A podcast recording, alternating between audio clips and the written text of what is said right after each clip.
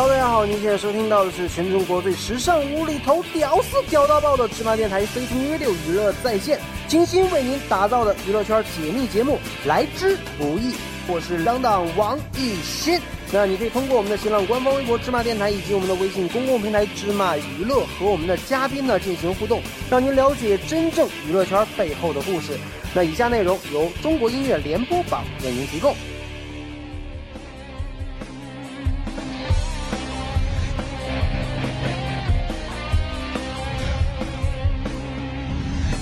欢迎收看《魔法世家》中国音乐联播榜名人坊。Hello，大家好，我是当当王艺兴。那今天很开心呢，请到了我们的嘉宾阿兰。中国音乐联播榜的各位朋友，大家好，我是阿兰，非常开心来这边做客，希望大家支持我的新专辑。嗯，莫兰。莫兰。对，对，我要先把我想说的说完。好，这个前天有人害怕念错，对吧？然后呢，在台上特别刻意的莫兰念了很大声，是是吧？这个又发新专辑了。那其实呃，说是新专辑，我是觉得为什么说到现在为止才是国语的第二张？因为之前的公司是日本的唱片公司，嗯，那我那个时候集中是在日本发展，后来呃回国以后签了乐华，我的新东家，嗯，那就是这两三年三年多，然后是在内地，嗯。嗯发展。三年一共发了两张，其实。全部的专辑的话，嗯，国语专辑就是在国内发的。是三张，三张，嗯，那这一张和上一张是间隔有多久？两年吗？两年，嗯，那这两年你干啥去了？这两年你没有看到我吗？我我有时候也会去参加一些音乐节目啊。前年我知道你干嘛去了，对，有看到，并且很多人都在，就一三年，嗯，去年，对，所有人都知道你去干嘛去了。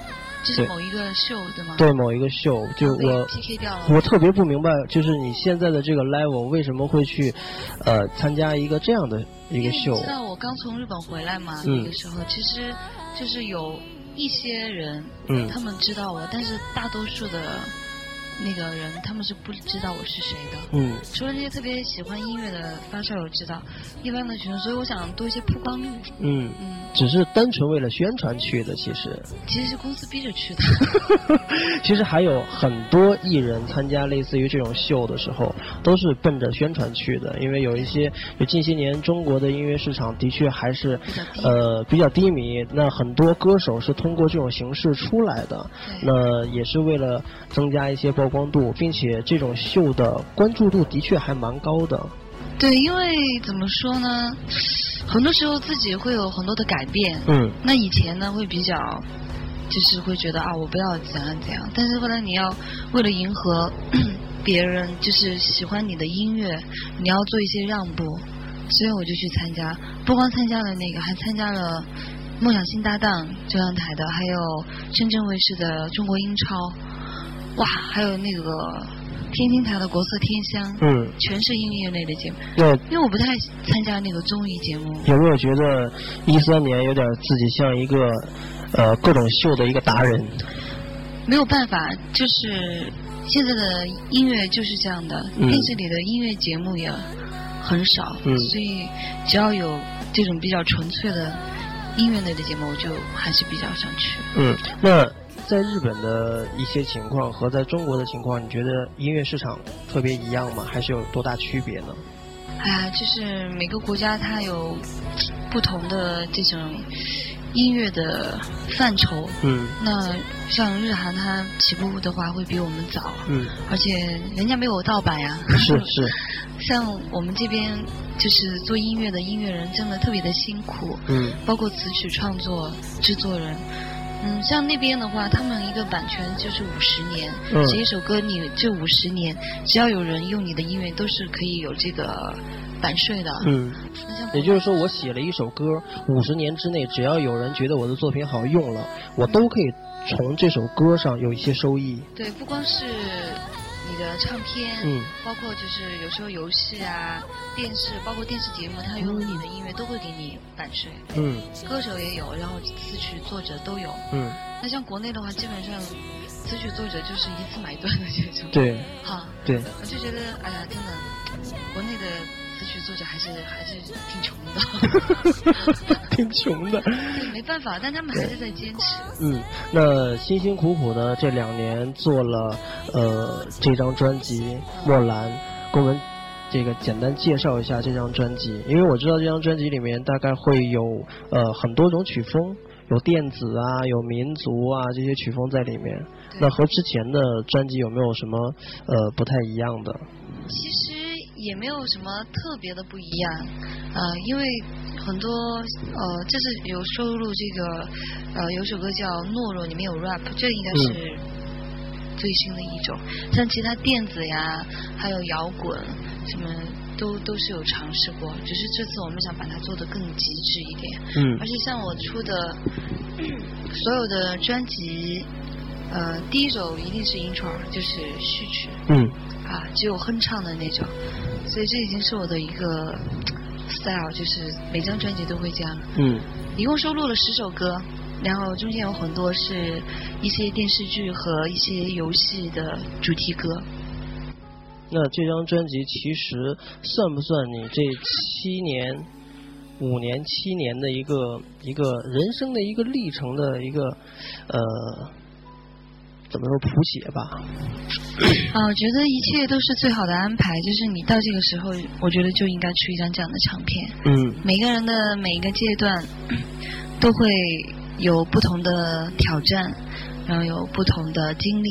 那我觉得我非常感谢大家，还让我一直唱歌。嗯。还有一直关注我的音乐。是。对，所以我觉得。就在音乐里面去享受是非常幸福的一件事情。嗯，不用想太多。对，其实一个真正的音乐人，他在呃，不管是制作制作的部分也好，还是说在演绎的部分也好，那他都是很享受这个过程的。对，其实你要说一张专辑，现在国内唱片的实体店。基本上很少能看到，是，对，但是卖不出去了都，卖不出去，对，说实话就是 卖不出去，所以我们要做宣传，要让更多的人知道我发唱片了，对，然后让大家就是通过各种渠道，然后去关注这里面的一些音乐，嗯，对，主要是让你们听音乐，就是唱片了。当然，如果你能支持一张，也是一件非常美好的事情，是，而且现在就是国内像我这张专辑才三十九，如果可以定价，我一定要把它定到九十九，为什么？因为我觉得三十九好不容易卖一张是吧？这个很便宜啊，这里面这么多心血。其实这是一个市场的大环境了。对，像我以前的专辑，最贵的有五百块钱的，最便宜的也是八十多。嗯。对，因为是在在东京嘛。嗯，现在在中国卖不上这个价。恨不得十块钱三张，跟袜子的价钱差不多。所以我说，他们都说什么呃，影视是朝阳产业，然后音乐是夕阳产业。已经夕阳了十几年了，还在夕阳。我们我们都是夕阳红。对，什么时候能转一圈回来是吧？对啊，但是我相信，就是现在不是维维权也挺多吗？对，会音乐会越来越正规。是的，那这十首歌里面有没有自己参与创作的？呃，Home 和回望是参与了写曲，写曲，Intro 也是参与了，然后其他的就是和制作人和词曲作者大家一起商量。嗯。嗯。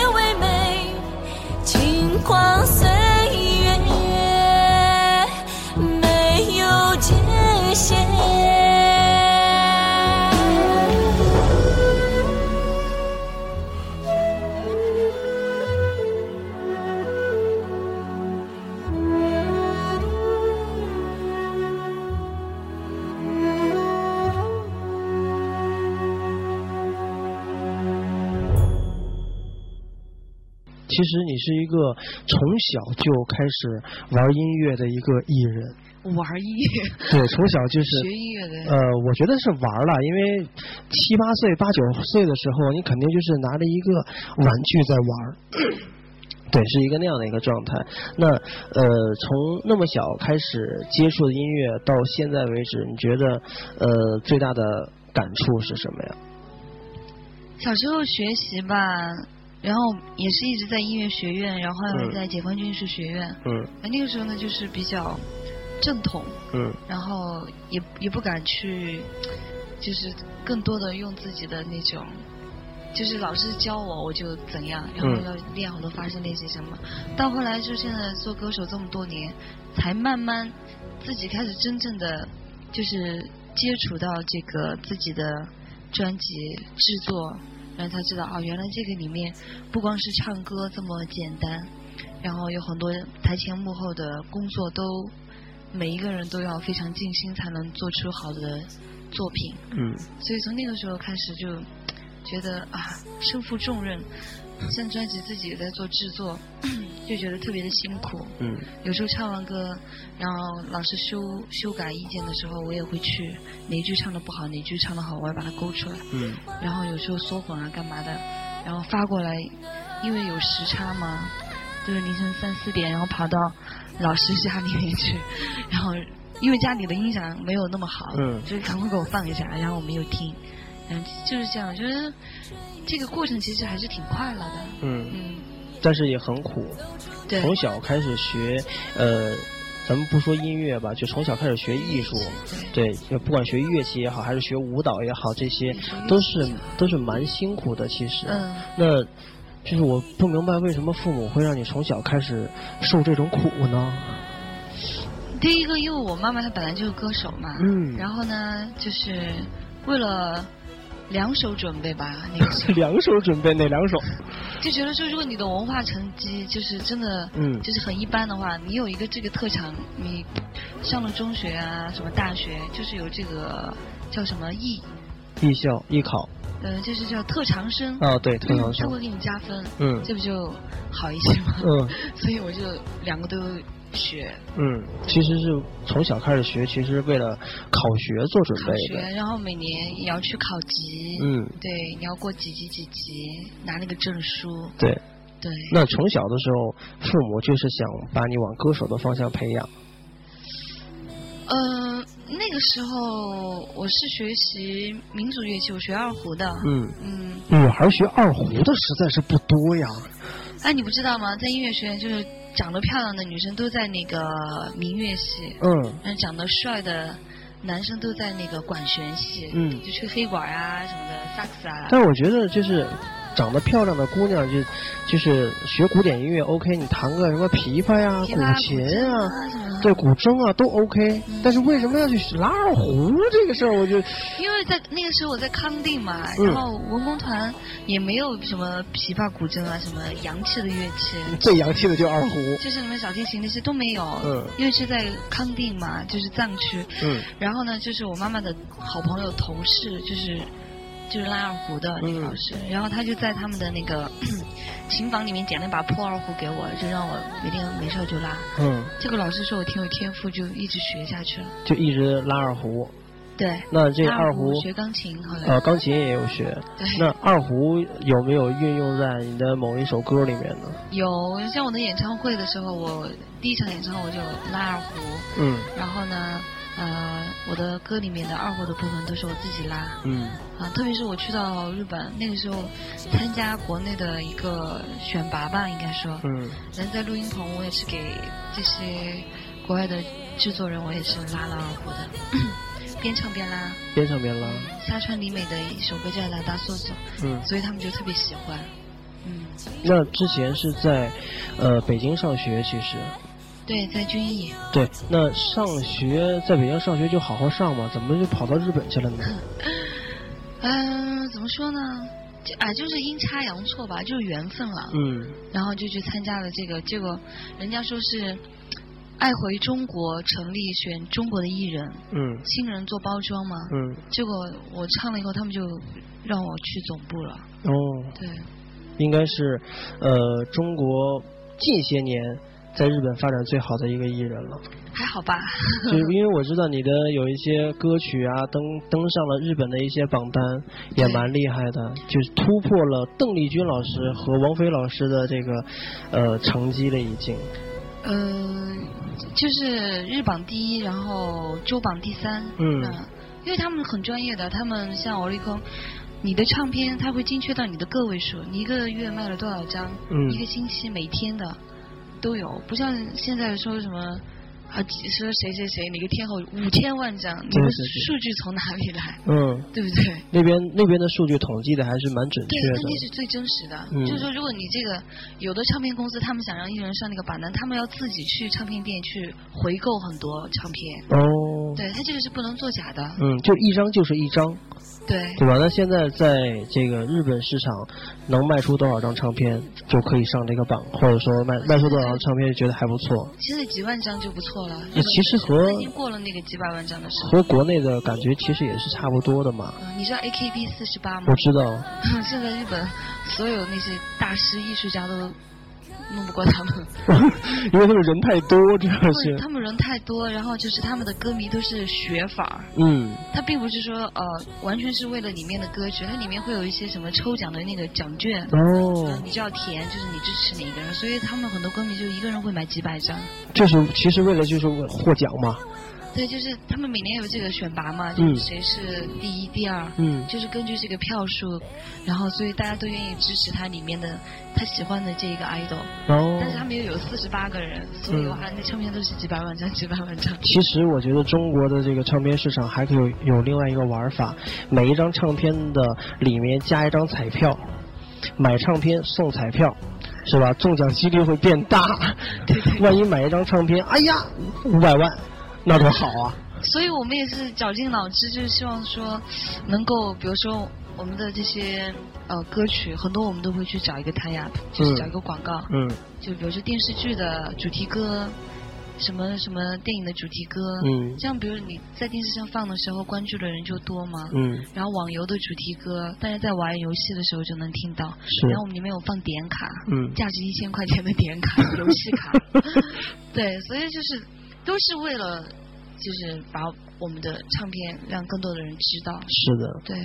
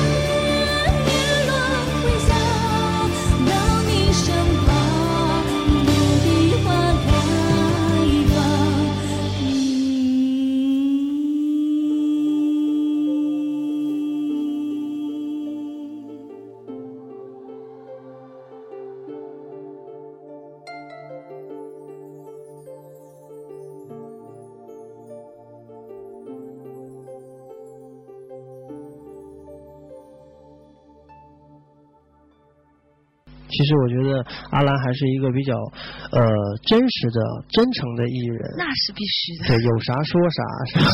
对我就是就是来宣传的。我就是对我就是来宣传了，我的目的非常的明确，宣传我的新唱片《蓦然》，蓦然回首的蓦哦。对，那在日本待了大概几年？四年。四年的时间，那回国又三年，应该是七年了，还没有到十一月份嘛？对，但是我觉得，哎呀，我怎么都七年了？对怎么就一下就七年了？这七年你是怎么过来的？啊？这七年你是怎么过来的？我啊，嗯就稀里糊涂就过来了。对，人家都说呃做一行爱一行，嗯，对吧？那又爱又恨。对啊，七年就该养了。七年之痒，那你觉得后面还会再继续做下去吗？还是说，呃，可能会考虑做点别的什么行业啊？去，因为这个行业的确它不景气，我们公司只有我没有副业，别人都有是吧副业？什么饺子馆之类的。小馆啊，什么 bikini 是吧？嗯，。对，然后还有那个自己的潮牌，就我没有，我就觉得有时候是不是神经太大条了？嗯对我应该也要做些副业，然后来支撑我的这个主业。可以调整一下自己的心情，我觉得。因为你想没事包个饺子啊，是吧？卖个比基尼啊，我觉得就是可以调整一下自己的心情啊、状态。我可不能卖。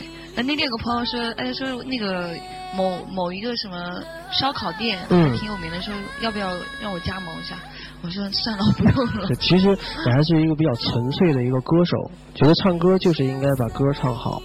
就是很纯粹啦，其实就是做音乐，嗯就喜欢唱歌。其实要说我是个完全的艺人，我我都还不算，我觉得。嗯其实就是就是学音乐的，然后以后也是想，不一定说什么电视或者通告都去，但是唱片就一直发下去呗。是不管以后结婚或者怎么样生孩子，继续发唱片，啊，顶着肚子发唱片，哎，那种感觉也挺好的。对啊，你可以给孩子做胎教啊。对，发张唱片就为了胎教是吧？对，就是你就有不同的时候，就会以后孩子说，你看这张唱片是妈妈当时怀着你的时候在录音棚录的，嗯。那怎么样？你可以像我现在就是一张专辑的话，你收录了很多的曲风，以后可以嗯。更纯粹。是。我一张专辑我就做 world music，我一张专辑我就只做唯美抒情，嗯。一张专辑我就做翻唱，嗯。一，张专辑我就做什么怎么样，或者哎还有那种睡觉的时候可以听的那种。枕边音乐。枕边音乐，对，一张专辑我就没有词，我就全部是啊，然后嗯，我觉得挺好的，哎，对，就是这样的。其实我觉得你对于一呃对于唱片的理解有点像呃很多年前个人写真拍专呃拍那个照片的那个专辑的那种感觉是有点一样的，就是每一个老百姓可能会到一些影楼，呃那在不同的时期通过照片的形式给自己留下一些高大一点吗？一些呃想法，那你现在玩的很高大嘛，对吧？因为对，因为之前肯定就是呃影楼啊，或者是在一些反正就是拍个人写真的那种状态。留下一些对，留下一些美好记忆。那你用唱片的形式，其实给我的感觉也是在不同的时间留下，用歌声留下自己的一些记忆。对，而且我觉得，其实我还是很喜欢，就是我对这个东西是比较挚爱的。不然以后的话，我估计不会有唱片了。嗯以后比如你发碟什么，就是一个 MP 三，嗯，或者就是一个小小的一个什么软件，很多呃歌手已经用 MP 三这个东西很多年了，什么一个一个茶杯，你对放一个 MP 三，对就是这样子。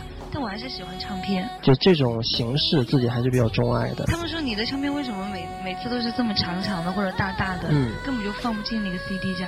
我说就是要让你们摆出来，摆在最外面。可以宣传，谁到我家都可以看到这张然后他们。说那个胡彦斌的专辑，就冰冰哥每次都是那种特别大就方的那个嘛。嗯嗯，然后昨天郭涛说，那那个唱片只能压到最下面，那 摆在上面也太大，只能放在那个压箱底。对，所以说你这张墨兰设立的是刚刚好的，对，塞也塞不进去，但是你放到下面吧，又感觉没有那个分量。会会倒。对，会倒，然后还不如呃，就干脆放在上面展示，展示给大家看就好了。是那这么多年，呃，平时工作也挺忙的，经常会回家吗？回呀，我们下一个工作就是要回我的老家，回美人谷了。那岂不是呃，就可以吃很多好吃的呀，很多很美的风景啊，就可以看到。，对，很多儿时的记忆，嗯因为我们现在参加了一个贵州台的节目，叫《让世界听见》，嗯。他就是要去到各个少数民族的地方去采风，自己采哦，采完以后交给捞仔老师，然后让他来帮你编曲，嗯。和他一起编曲。所以上上一站我们去的是，哎，贵州贵州的侗寨，是学的侗族的音乐，侗族大歌。嗯然后下一站就是藏族，那就会有可能会去到美人谷的呃丹巴，还有就是香格里拉。嗯，然后再下一站的话，可能就要去到蒙内蒙，内蒙，而且我们去的时间都很久。嗯下一次我们要出去十天，然后所有经纪人都疯了，全部在那里联名抗议说我们没有那么多，我们只要五天。嗯，然后他说那就七天，而且我们学校那边是全封闭的，就全是讨价还价是吗？然后我们学校那边就是他们是不能跟过来的，哦，只有一人自己要单独行动。嗯我们要去割草呀、喂牛啊，嗯，对啊，这是一个音乐节目啊，还要洗衣服，还要去要饭，洗衣服做饭还得到山上各种的呐喊，要不然你怎么能让世界听到呢？对对对，对吧？然后这个还是挺好玩。其实我是很喜欢，我我我巴不得就是说，呃，这次台风去一个月，嗯，嗯，就是觉得说采风还是蛮有意思的。对啊，多好玩呀！那你最后采完的这个呃声音的素材回来呢，嗯、回来以后就编嘛，编一首歌出来，编一首歌，所以要求还挺高的。嗯，其实挺难的，对，而且像我的话，又不像是曹玄彬他们哈雅乐团那样，嗯，他们都是自己会编曲，就是编的也很好。是，我们的话还是得求助于制作人，就是捞仔老师，嗯，然后跟他讲一讲我们的想法什么的，然后再把它编出来。是。那呃，现在父母还在老家吗？我是跟爸妈住一块儿的，哦，其其实你们每天都在一起。对，自理哦能力比较差。那倒不是，我是知道你还是蛮喜欢小动物的。对，现在现在有没有养狗啊之类的，猫啊、有养兔子，兔子？跑了，跑了？不是你养兔子怎么能跑了呢？一个叫黄飞鸿，一个叫灰姑娘，一个黄色，一个灰色，嗯都，是这俩没啥关系。歌迷帮我起的名，一个公的，一个母的。嗯，我就带他们下去遛，遛兔子。遛兔子。我一转身，噌就跑到那个我知道山里头有遛白菜的，你这遛兔子也也可以。对，我怎么遛啊？就是牵着一个一个绳子，然后系一个白菜，然后就牵着它在三里屯遛，也是一个艺术的大师了。没有，他是他是在做一种行为艺术。对，但是你这遛兔子，好可怜啊，就是被摔在地上，呲着脸。呲着脸。对你遛兔子的话，去会把它牵就拴起来吗？就是把它抱着放在草地上。对，把它放在一个就是很宽阔的一个草坪上，嗯，然后它就跑。我就没想到它那么能跑，就就丢了。丢了。然后其实也是一个特别呃马虎的人。